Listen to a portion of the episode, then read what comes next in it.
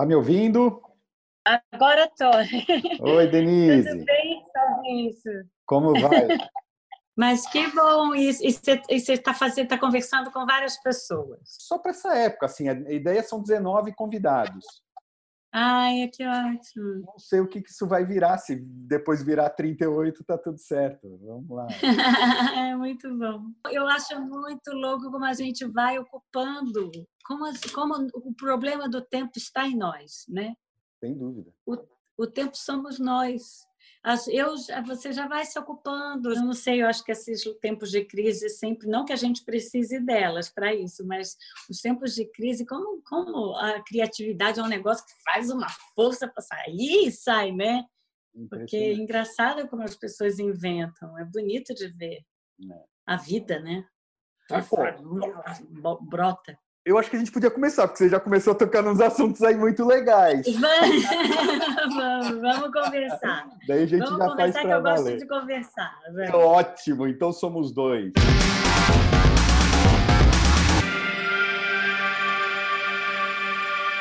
A Denise Fraga, além de já ter feito muita TV, muito cinema, muito tudo que uma excelente atriz pode fazer, está sempre simultaneamente no teatro.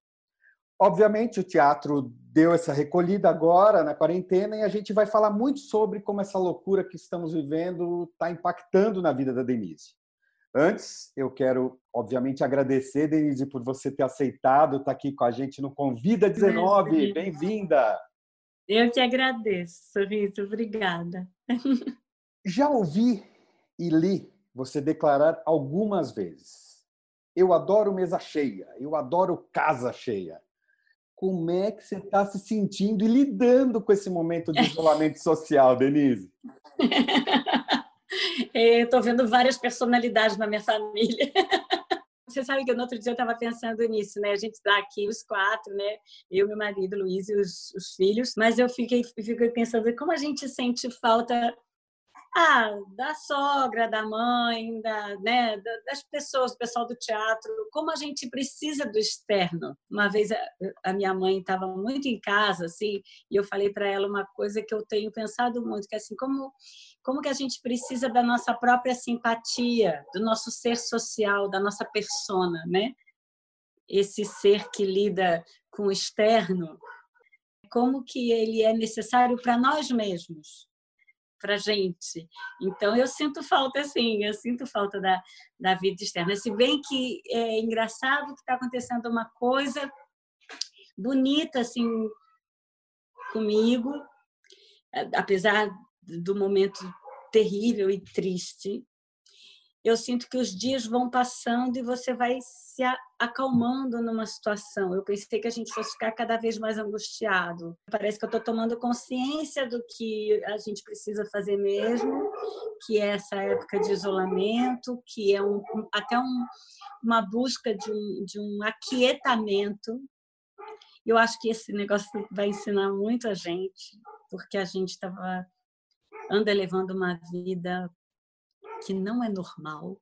Eu acho tão engraçado quando todo mundo começa a falar assim, quando a gente voltar ao normal, cuidado com esse normal, né? Eu tenho pensado tanto isso, eu acho que a gente está levando uma vida tão errada, sorriso. Eu acho que, é, teve um acontecimento muito drástico na vida da gente, que foi a coisa da tecnologia, que acelerou os dias, acelerou a nossa vida, acelerou essa sensação eterna de que você não cumpriu, porque você pode fazer tantas coisas, então você é sempre um ser frustrado diante daquilo que você não fez quando acabam os dias e, e com esse celular na mão, esse instrumento é, tão fascinante, mas ao mesmo tempo tão assustador na medida que através dele você pode ver o mundo e o mundo não se faz num dia, o mundo não se tem num dia, você não absorve todas as informações, essa ansiedade que, que o celular gera na vida da gente. Agora a gente vai entrar para a história, né? Pelo menos isso a gente agora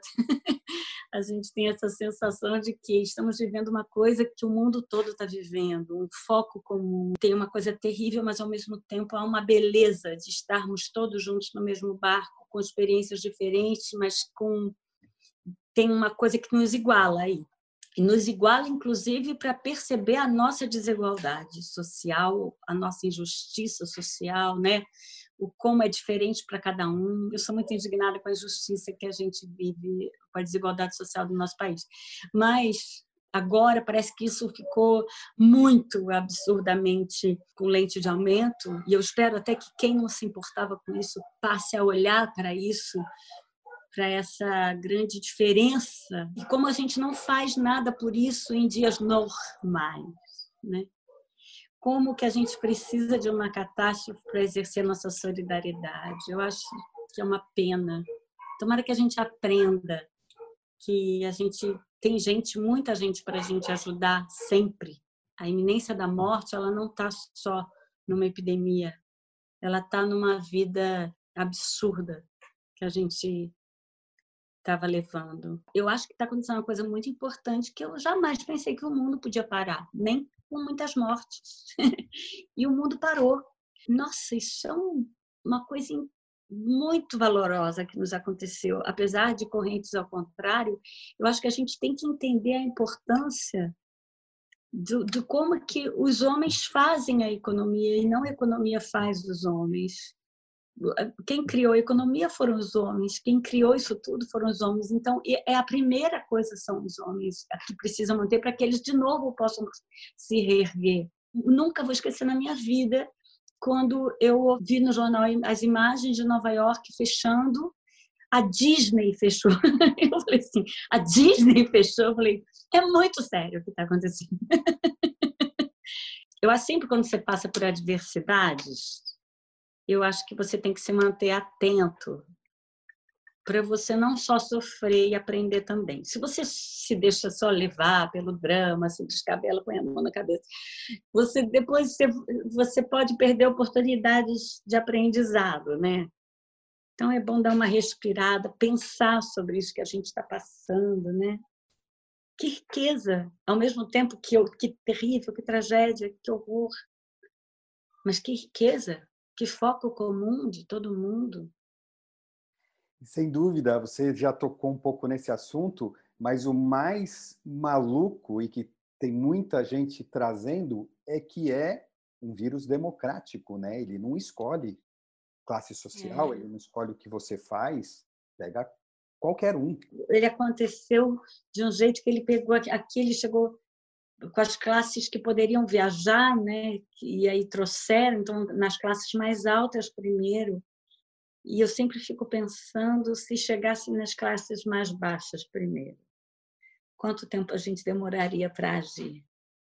Falando da sua relação com o teatro, né? Você sempre trabalha com elencos grandes, mas a sua peça mais recente é um monólogo. O que, que foi isso? Uma premonição? Não, isso, na verdade, assim, eu adoro, como eu te falei, eu adoro gente, adoro, adoro camarim cheio, adoro conversa de camarim, eu adoro essa ideia de time, do Unidos Venceremos. Eu, eu gosto muito de ir ao estádio de futebol e eu raramente vejo o jogo. Eu vejo muito arquibancada.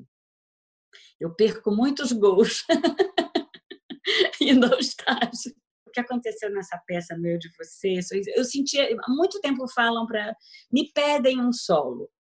Mas eu tinha muitas restrições por isso tudo que eu falei. É um navio muito grande para sair do porto, essas peças grandes. Quando a gente para um pouco a temporada, voltar é quase impossível, porque tem as agendas todas das pessoas, o dinheiro é sempre muito grande, as viagens são é sempre alguma coisa muito custosa. Então, eu, eu falei, não, vamos fazer um solo. Mas eu não estava certa. E aí a gente continuou elaborando até que chegou-se a ideia de misturar as histórias reais com a poesia, literatura, trechos da literatura, grandes autores, música. Aí pegou no, meu, no breu para mim, porque aí é quase como se fosse uma extensão dos outros projetos, não só coisa dos elencos grandes, mas eu tenho uma fixação nas grandes obras, nos grandes autores, na dramaturgia clássica assim. E me dá muita felicidade fazer quem não conhece Brecht conhecer Brecht, quem não conhecia do Remat conhecer do Remat. E geralmente esses autores escrevem peças com com histórias, elencos grandes, né? E aí fazer uma peça em que finalmente essa minha preocupação em espalhar histórias para o público. Há muito tempo eu subo no palco quase como se eu dissesse: olha o que eu li. Olha o que esse cara escreveu há 60 anos atrás e que tem tudo a ver com o que você está sentindo hoje. Olha que louco que isso estava empoeirado na estante. Então, assim, essa ideia de polir palavras para entregá-las ao público sempre esteve nas minhas escolhas de teatro. Então, fazer uma peça onde a gente pega histórias do público e faça o, o público perceber como ele viveria bem se naquela coisa que ele viveu ele soubesse aquele poema do Drummond. É, me dá uma felicidade muito grande essa, porque eu sempre falo como a gente vive melhor acompanhado da arte, da literatura, como assim a Clarice Lispector me ajudou a sofrer, né? Quando você sofre com a companhia dos poetas, eu acho que você entende que você está inserido como ele na história da humanidade, porque ele te dá aquelas palavras, ele escreveu isso, sei lá, 100 anos atrás, é o mesmo que você está vivendo hoje. Você não está sozinho, ele também passou por isso. E ele escreveu, olha só o que ele escreveu, que hoje você pode ler chorando ou rindo. Tem um negócio que eu tenho visto com as peças, que é uma reação muito inusitada, que as pessoas, algumas pessoas no meio da plateia, assim, em alguns lugares diferentes, fazendo assim, ó, com a cabeça. E, e essa coisa, assim, como a pessoa dissesse para você, nossa, é isso. Obrigada por dar palavras aquilo que eu sinto e não sei dizer. E, e no momento onde a gente lê tão pouco, onde assim, quer dizer, a gente lê o dia inteiro, né? lê e escreve o dia inteiro, umas frases curtas, textos curtos, notícias, artigos. A gente nada na superfície, eu tenho impressão, o dia inteiro com o nosso celular. Então, eu acho que nesse sentido, o teatro hoje, ele talvez seja mais importante ainda. E eu sinto que as pessoas que estão indo ainda ao teatro, elas, elas percebem isso que o teatro ficou mais poderoso ainda na medida que ele é um ritual da palavra. Eu gosto muito de uma expressão que eu ouvi uma vez: o teatro faz a palavra pular. E eu tenho essa impressão que a nossa função é fazer as palavras pularem da página, elas adquirirem sentido, vida, brilho, para elas poderem chegar. Como se elas hoje precisassem de ajuda. Eu acho até que a nossa a nossa atenção está muito deteriorada mesmo, por tudo, por essa vida veloz, por essa coisa pulverizada. Essa vida tecnológica está estragando muito da nossa atenção plena, da nossa concentração, né? Eu também já vi você comentar sobre o teatro ter um grande poder de transformação. Na sua opinião, nós estamos vivendo um momento mais de adaptação ou de transformação? Você sabe que eu, eu, eu fiz uma peça com, com o Juca de Oliveira em 96, eu era novinha, e ele falava uma coisa na época, o Juca falava assim: o homem é um projeto que não deu certo. Eu achava ele pessimista, sabe? A gente discutia muito, ele me achava ingênua. Mas hoje eu acho mesmo que tem um caminho errado aí. Então eu acho que essa coisa do dinheiro justificando tudo, ela é muito difícil de sair da nossa sociedade. Mas é isso que está sendo colocado para nós. Essa é a grande lição, né? Essa eficácia, essas metas a cumprir, esse é preciso ganhar, ganhar, ganhar. A gente monetarizou tudo. E aí realmente fica muito Ai, fica muito difícil você achar que quando voltar a gente vai estar só querendo se abraçar e ajudar o outro, né? Mas eu acho que a gente está com muita vontade de abraçar. A gente percebeu o como faz falta esse externo que a gente estava falando, né? Uma coisa que eu fico besta agora, eu não fazia tantas ligações de vídeo. E como na hora que a pessoa que eu gosto aparece lá do outro lado, me dá uma emoçãozinha, assim, sabe? E é diferente do que você falar. Quando começou tudo isso, eu ficava brincando que devia ter lá o Big Brother, o cara do o grande irmão lá em cima, falando assim: vocês não entenderam! Não é para conviver, caramba, eu estou falando, eu dei já instrumentos para vocês não conviverem. Será que eu vou ter que mandar uma epidemia para vocês não conviverem? Eu ficava brincando com isso. Mas agora, às vezes, eu acho o contrário. Eu acho que assim, será possível? Vocês estão usando tudo errado, não é para parar de conviver, caramba! Não era isso! Eu vou mostrar para vocês como vocês sentem falta do outro tem muitas possibilidades de pensamento do que, que a gente pode aprender. Vai depender de cada um, e aí é uma escolha de que vida você quer levar. E se quer que volte ou não. o quanto que tem gente que deve estar aliviado, mas as oportunidades estão abertas. É como se você escolhesse que, em, que, em que guichê você quer ir, né? Para a sua transformação do depois. Ah, sei lá, já, acho que eu já estou naquela fase nada do que o humano me surpreende. Porque a gente tem visto tanta coisa, né? Mas é uma oportunidade incrível para a gente se transformar. Eu tenho pensado muitas coisas.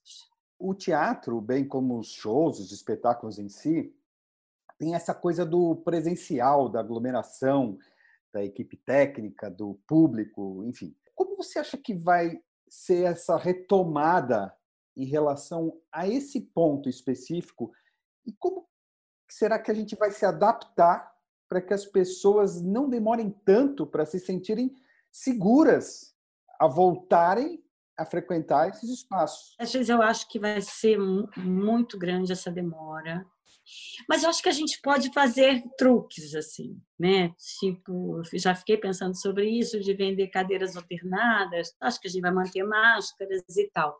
Mas eu acho também, por um outro lado, eu não, não ponho o pé na rua há um mês e pouco já. Mas é, a gente elegeu um de nós para sair, tem sido o Luiz. Mas eu vejo as imagens do jornal e pelo que o Luiz me conta, tem gente na rua sem máscara. Não está todo mundo de máscara. E isso eu acho que faz parte de uma, sei lá, uma mesmo uma, uma leviandade, uma irresponsabilidade. Não, comigo não vai acontecer, né? Eu acho que a gente vai ter que voltar muito responsável nesse sentido para a gente poder propor os encontros seguros. Mas a necessidade da arte também, por um outro lado, apesar da gente achar muita gente achar que, que arte é uma coisa do depois, do se eu puder, se eu tiver dinheiro. Eu acho que quem vai ao teatro sempre vai sentir falta e saudade.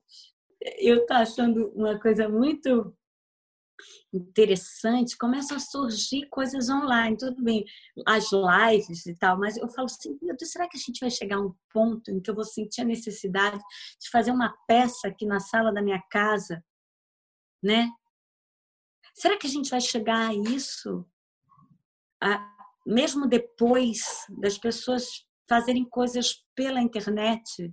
Nós voltaremos, porque a gente vai fazer de qualquer jeito, mesmo que no início fique as casas minguadas e depois um vá contando para o outro. Né? O boca a boca sempre foi o grande aliado do teatro, não vai ser agora que ele vai deixar de ser.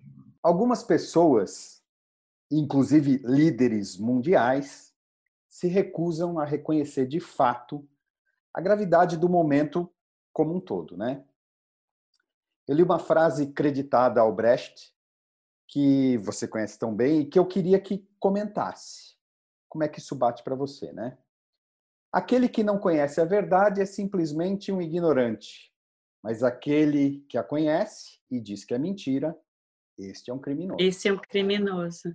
Essa frase é do Galileu, é maravilhosa essa frase o Brecht ele é tão genial que ele faz o Galileu falar isso e o Galileu mesmo acaba se negando, negando a verdade, né? Por conveniência e se ferra, enfim, isso é história.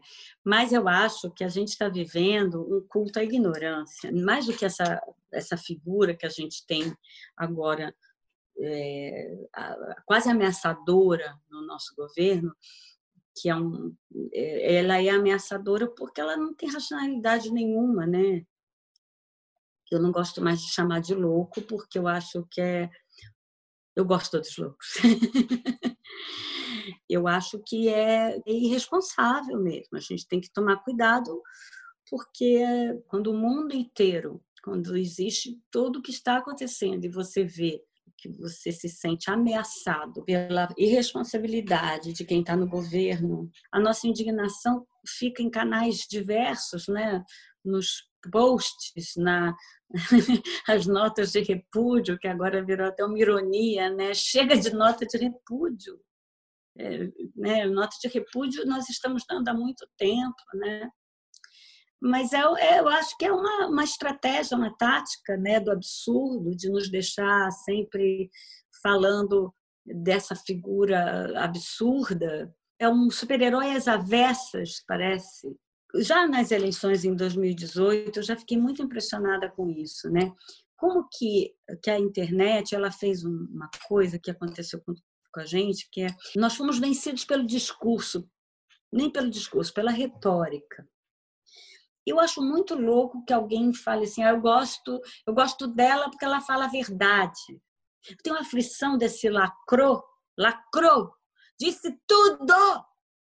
E aí palminhas embaixo e você vai compartilhando aqueles discursos que eles são cheios de artifícios de retórica e você vê que a pessoa que te mandou aquilo, ela você fala, mas ela não acredita nisso. Ela foi seduzida pela forma que está escrita. Que sociedade é essa que passou a dar o valor? Eu gosto dele porque ele fala a verdade. Desde quando falar a verdade é alguma coisa por si só de valor, se a verdade é uma verdade sórdida, horrorosa, se propaga coisas ruins, né? desumanas que não, que não estão preocupadas com o bem comum. Número um é o bem comum, é o bem, na medida que a gente conseguir viver todo mundo, onde o meu bem não atrapalhe o seu.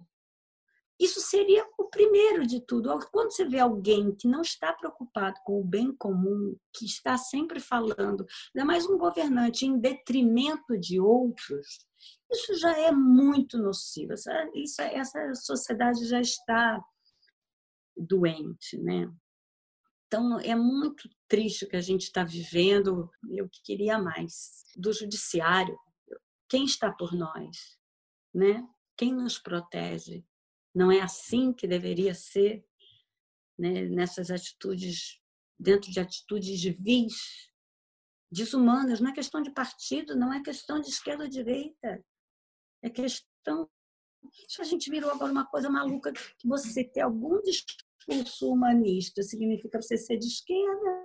É muito louco que você falar da sua preocupação com alguém que está deitado na calçada, falam que você é comunista. Não, minha filha, não é possível. É uma distorção de valores que a gente está vivendo muito séria. Né? Eu vi uma, uma coisa tão bacana nesses dias. A cesta básica no Uruguai, alguém põe um livro dentro alguém realmente saber que você precisa de feijão, arroz, óleo, macarrão, açúcar, não sei o quê, e livro, porque é verdade. Porque a gente não pode preterir o conhecimento, o conhecimento seria o, é o grande salvador das, das almas aflitas. É um estrago, porque soltou, né? Soltou muita gente avaliza pessoas que estavam ali meio bamba nos seus valores, a falar é isso mesmo. E não é. Por isso eu digo, se cuidem, se cuidem, porque não estão cuidando de vocês. O sentimento mais amplo e completo, resumidamente, eu acho que é isso mesmo, indignação. Bom, mais de uma vez você encenou histórias reais de pessoas comuns em seus cotidianos e no seu monólogo, você abraça essa responsabilidade novamente. Caberá no futuro próximo, nos seus projetos, histórias de quarentena abordando solidão, ansiedade, soluções estapafúrdias para passar o tempo. que vem por aí, Denise? Não, mas você sabe que eu fiz isso no Instagram. Eu acabei contando uma história minha que aconteceu comigo, que me foi muito emblemática para mim. Não sabia que título pôr e eu botei lá, Historinhas de Quarentena. E aí eu me deu essa ideia de continuar essa coisa das histórias, pedir histórias de quarentena. Estão chegando umas histórias. Na verdade, é eu, eu ver as histórias e recontar. A partir da mesma coisa, as experiências diversas tem um negócio que um joguinho que eu já fazia assim numa mesa com amigos e tal assim, onde você estava no 11 de setembro? Onde você estava quando Ayrton, o Ayrton Senna morreu? O ano 2000, onde você passou o Réveillon de 99 para 2000? São marcos que que o mundo parece que se iguala, que, se, que está no mesmo lugar. Agora é o máximo disso, porque a gente está vivendo um negócio que vai ser inesquecível para todos nós. E só que a partir do, do mesmo sensação de ter que se isolar, ficar com com a família, ficar longe dos amigos. O que que é isso para cada um? O, o eu de você, que para mim eu, eu chorei que nem uma bezerra quando eu tive que parar, apesar de saber que eu tinha que parar porque estava todo mundo parando. Mas eu amo fazer essa peça, porque essa peça virou para mim mais do que um, um, um, espetáculo de teatro, ela é uma experiência com a plateia. Assim, ele, é uma, ele é um encontro todo dia. Eu falo que é uma peça que eu não posso fazer, eu tenho que ser. Eu tenho vontade de escrever um livro a partir das experiências que a gente está vivendo, porque as histórias provocam nas pessoas outras histórias, e histórias que acontecem a cada espetáculo também. O eu de você, mais do que eu de você, eu, atriz, representando a sua história, é uma proposta real de se colocar no lugar do outro, viver pelo outro. Aliás, uma coisa incrível que o Luiz me falou dirigindo a peça, que ele falava assim: não faz o personagem, passe por ele, deixa você ser atravessada pela experiência do personagem. O tempo inteiro ele ele insistia comigo para isso e isso é muito determinante então, eu estou doida para voltar, talvez fazer essa peça é, frutificar, ter filhotes. E, e, aí vem outros projetos. Essas historinhas de quarentena não é nada ainda, é, é só um, faz parte talvez da mesma raiz, né? Um brotinho que saiu ali da árvore e vai para a mesma raiz. Denise, muito grato pela tua generosidade nessa reflexão aqui comigo se cuida, fé e que mais dia menos dia você possa voltar a receber seu público na frente do teatro. Obrigado. Ai, abraçar eles todos. Sim, obrigada a você, Sorriso. Muito obrigada, obrigada, obrigada por, pela, pela conversa. Eu sempre falei, falei muito, eu sou muito tagarela, mas é um tempo que a gente está pensando muito, né? As palavras não estão, se não estão na nossa boca, estão na nossa cabeça. e se cuidem aí, viu? Vocês também. Fiquem obrigado. bem. Obrigado. Tchau, querido. Muito obrigada. Tudo de bom para você.